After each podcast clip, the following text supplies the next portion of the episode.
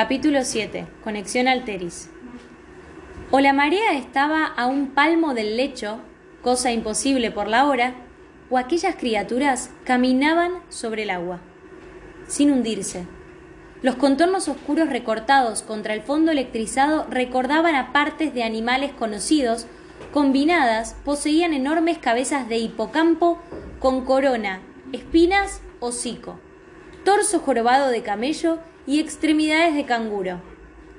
Hannah avanzó a la ventana como una autómata y ofreció el amuleto hacia afuera, guiada por un impulso profundo, olvidado mas no desaprendido.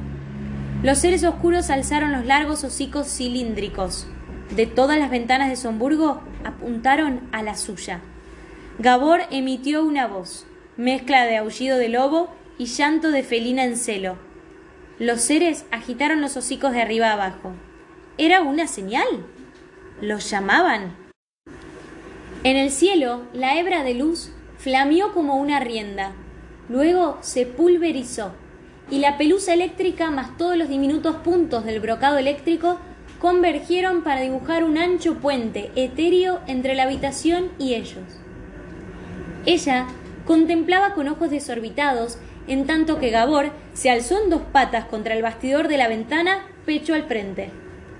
Entonces los seres oscuros detuvieron el hociqueo y desplegaron unas alas sedosas, largas, livianas, como banderas. Si las banderas despiertan corazones, despabilaron a Hannah, cuyo rostro adoptó una expresión inspirada que acentuaba los rasgos de su madre, Naomi, y se hizo una grieta en su gran olvido y lo supo. Eran Guimars. Pensábamos que te habías olvidado, pero viniste, oyó. La voz la zarandeó, le cortó la inspiración, sintió que alguien la cacheteaba, aunque no había nadie. Apenas una singular brisa azul que entraba por la ventana y revoloteaba. Giró, buscando el origen del sonido y el color que ella sabía provenían de un guimar. Pese a la gran distancia, el viento y la lluvia sonaba igual de nítida que si hablara el anfitrión electrónico del dormitorio. El ser oscuro hablaba en su lengua, coloreando el aire del dormitorio. ¿Quién dijo eso? musitó desconfiada observándolo fijamente. Ninguno se movía, parecían estatuas. ¿Así la recibes? No regresarán cien lluvias, dijo otro ser oscuro con un timbre idéntico pero vaho color marrón. Ellos venían de Alteris, donde las voces eran así. Hannah tiró manotazos al aire pintado. ¿Cómo emitían aquel sonido que brotaba a una pulgada de su oído sin abrir el hocico? ¿Por qué aparecían ráfagas coloridas con cada parlamento? ¿Quién habla ahora? dijo más fuerte. Él es azul, yo marrón. Es obvio. Otro vaho marrón ingresó por el cristal roto. Gabor ladrulló. Presionó el pecho contra el bastidor como si pretendiera traspasarlo. Los Guimars hociquearon en respuesta. Encantada, dijo Hannah, con la boca seca para ganar tiempo. Asomó la cabeza con el afán de averiguar algo más sobre los oscuros Guimars. El puente de mínimas luces y la lluvia finita borroneaban la vista. ¿Serían sus cuerpos del color de sus voces?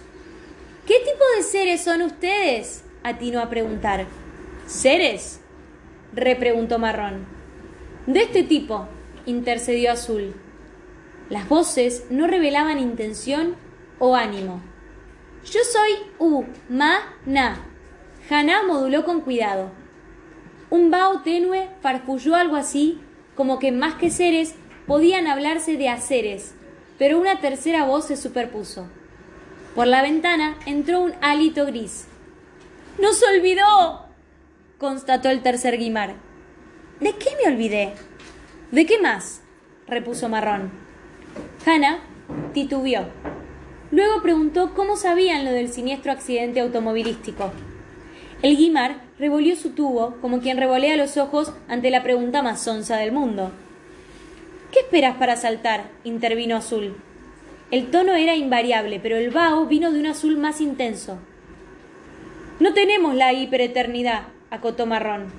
A lo cual, Gris dio unos raros ronquidos. ¿Risas? Hannah pasó las manos a lo largo del alféizar y tosió. ¿De acá? Perdí la memoria, no la cabeza. Pero mientras hablaba, sintió un cambio en la respiración de Gabor. Volteó hacia él y de ningún modo estuvo preparada para lo que vio. Con medio cuerpo fuera de la ventana y la vista fija en los guimars, la mascota ya flexionaba las patas traseras sobre el alféizar. Al comprender lo que sucedería, la chica intentó retenerlo con gestos que resultaron torpes, demasiado lentos. Gabor se impulsó, dio un salto muy poderoso aún para un whist de laboratorio y se proyectó por el aire. Ella gritó, entre el asombro y desconsuelo extremos. Por toda respuesta, el whist ladrulló feliz. ¡Qué ingenuo! se lamentó ella mientras seguía su recorrido aéreo con la mirada. ¡Morirá! Gabor subió y avanzó dibujando un arco largo como un estadio de fútbol, al ras del puente de pelusa eléctrica. Sobrevoló el césped del condominio, la avenida Conrad Morandi, el malecón, la costa del Branco. Ella se refregó los ojos sin dar crédito de lo que atestiguaba. Los Guimars también lo observaron desde su sitio en mitad del Branco. Imitaron con sus largos hocicos el arco del vuelo. De pronto uno se impulsó con sus poderosas patas traseras y cola marsupial, brincó y cayó en la coordenada precisa donde instantes después Gabor descendió sobre su lomo. El whist cayó de panza y se contorsionó sobre la joroba del guimar. Hannah hizo una mueca de dolor. Si Gabor gimió, ella no lo escuchó. Está fuera de práctica, dijo el guimar, y el vaho marrón volvió a penetrar la habitación. Dobló su tubo hacia atrás y lo chocó con el hocico de Gabor que procedió a lamerse la zona golpeada. Los tres guimars redirigieron al unísono sus cabezas hacia la ventana de F9A. El aire se tensó. ¡Tu turno! Dijo Azul con un vaho que viajó a alta velocidad. Las palabras impactaron en el pecho de Hannah. Sus latidos se aceleraron. El whist interrumpió la curación y la observó también. Un murmullo colorido indistinguible flotó por, flotó por la habitación. Aquellos encares tenían algo de imán. Hannah paseó la vista por los seres oscuros y se concentró en Gabor. ¿Cómo lograste ese salto tan extraordinario? quería preguntarle. Chispas de miedo, curiosidad y excitación se encendieron en su interior como ante una puerta prohibida. Una torta sin probar, un libro solo para adultos. ¡Trepa a la ventana! dijo Azul. Gabor la miraba con la intensidad con la que solo un whist mira a su dueña. A pesar de la distancia, se sentía si a ella le quedaba alguna duda respecto de a quién pertenecía la mascota, se disipó. Hannah pisó la cama y se encaramó sobre el alféizar. Asomó el cuerpo por uno de los paños rotos. No pensaba saltar, solo quería dejarse guiar un poquito por la voz azul y por el anhelo que la tironeaba hacia Gabor y los Guimars. Se acuclilló con cautela y se aferró al marco de modo de no correr peligro.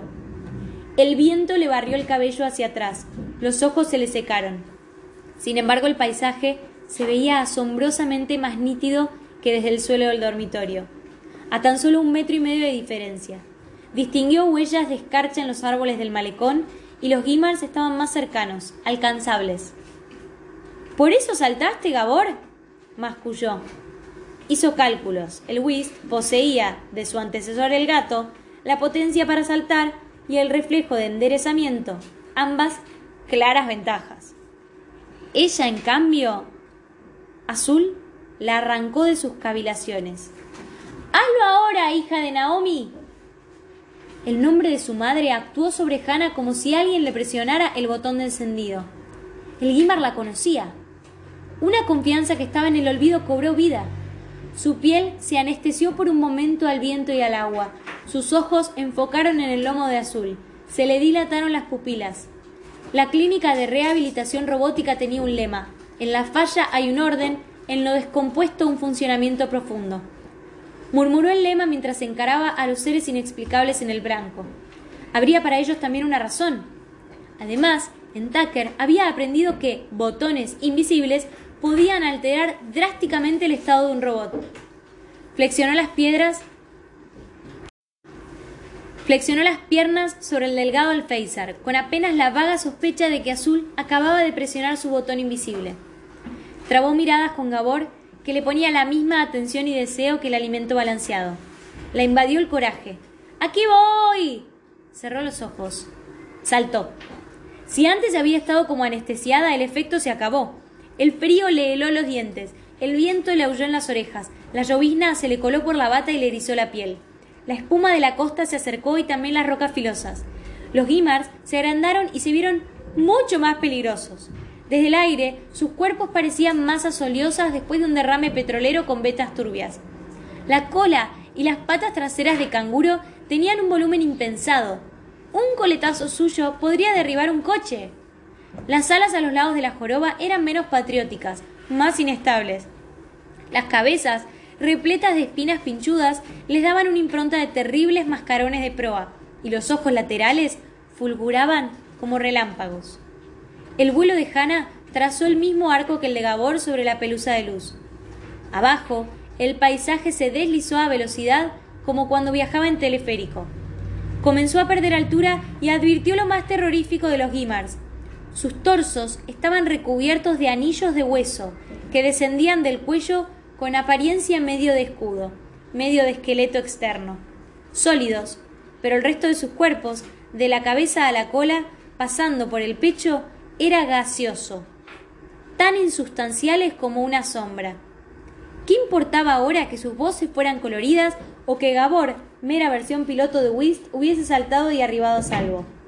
A diferencia de cuando viajaba en teleférico, ninguna caja de vidrio ni nada, nada la protegía. Hannah apreció el peso de la estupidez que había cometido. ¡Socorro! ¡Señora Petra! gritó al tope de sus pulmones.